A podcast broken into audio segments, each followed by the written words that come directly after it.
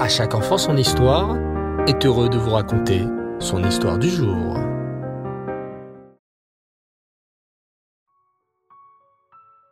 Bonsoir les enfants et Reftov, j'espère que vous allez bien.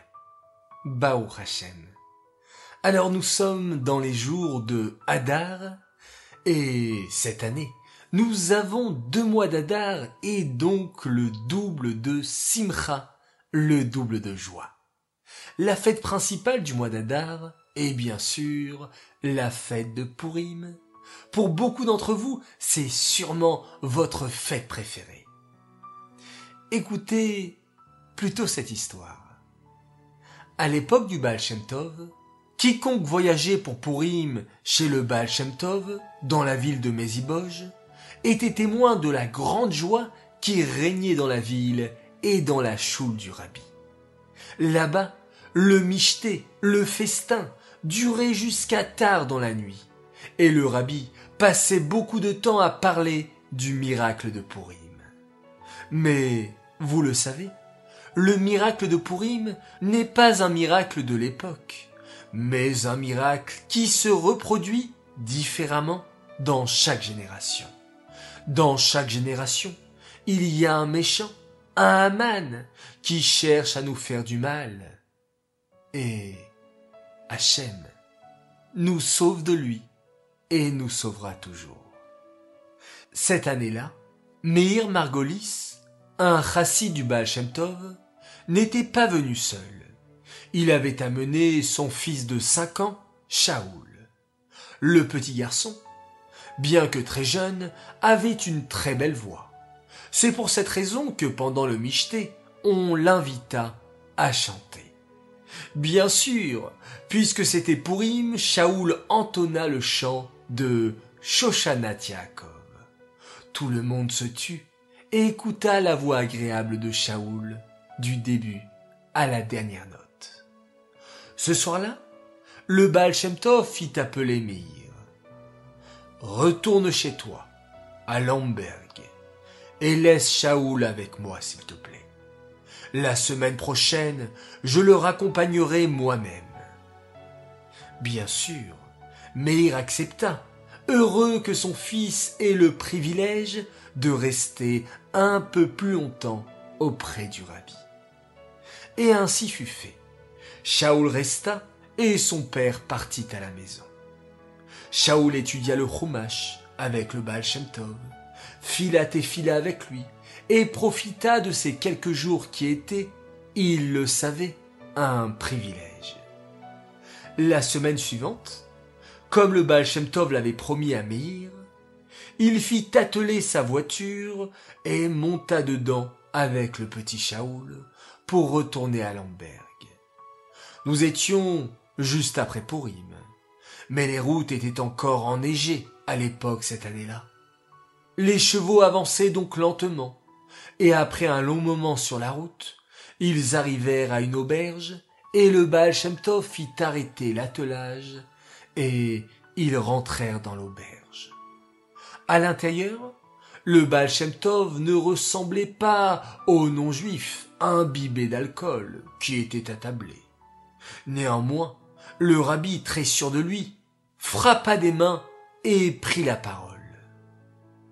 Messieurs, laissez-moi attirer votre attention quelques instants, s'il vous plaît. Voulez-vous entendre quelqu'un qui sait chanter très bien? Écoutez une minute. Vas-y, Shaoul, dit-il en se tournant vers le petit garçon. Chante-nous Shoshanat Yaakov.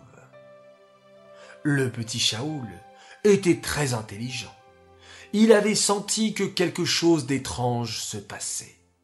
Mais le rabbi avait demandé qu'il chante, alors il chanta Shoshanat Yaakov. Sa voix était absolument sublime. À la fin, il y eut un silence de quelques instants, puis le public applaudit et complimenta. Alors, le Baal Shem Tov se tourna vers trois enfants de cinq ans environ, qui étaient en train de jouer à côté de leur père. Comment t'appelles-tu? demanda-t-il à l'un. Ivan, répondit l'enfant surpris. Et toi? Stéphane, dit le deuxième, ne comprenant pas ce qui se passait. Et toi? demanda le Baal Moi, je m'appelle Anton, dit-il, tout aussi surpris que ses copains. Les enfants, dit le Baal Lui, c'est Shaoul, dit-il en le désignant. Êtes-vous son ami? Oui, bien sûr, répondirent les enfants. Alors, souvenez-vous de ce jour, et promettez-moi de toujours l'aimer et de toujours être son ami. Une fois que les enfants eurent promis au rabbi, il sortit de l'auberge et reprit sa route pour amener Shaoul chez lui, à Lamberg. Les années passèrent, Shaoul était devenu un adulte. Il était homme d'affaires et voyageait souvent. Et ce jour-là, il rentrait pour aller écouter la Megillah avec sa famille à la synagogue.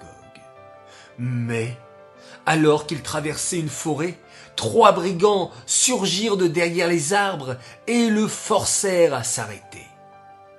Descends! Donne-nous toutes tes richesses, juif cria le second. Ah ah ah ah ah! Allez, dépêche-toi!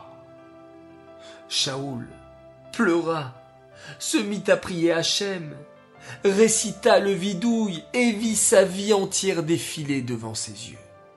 Il pensa à sa femme et à ses enfants qui l'attendaient à l'heure qu'il était pour aller écouter la Megillah. Naturellement, il se mit à penser à Pourim, et lui qui aimait chanter, se mit à chanter Shoshana À ce moment-là, les trois bandits se figèrent. Le temps défila pour eux aussi. Ils étaient à nouveau de petits enfants en train de jouer dans une auberge et un petit garçon qui chantait. Le plus grand des trois balbutia. Cha, Shaoul, c'est toi? Shaoul, qui avait fermé les yeux, les rouvrit. En voyant la tête de ces trois attaquants, il comprit que quelque chose se passait. Et là, lui aussi, les souvenirs lui remontèrent. Anton, Stéphane, Ivan, c'est bien vous?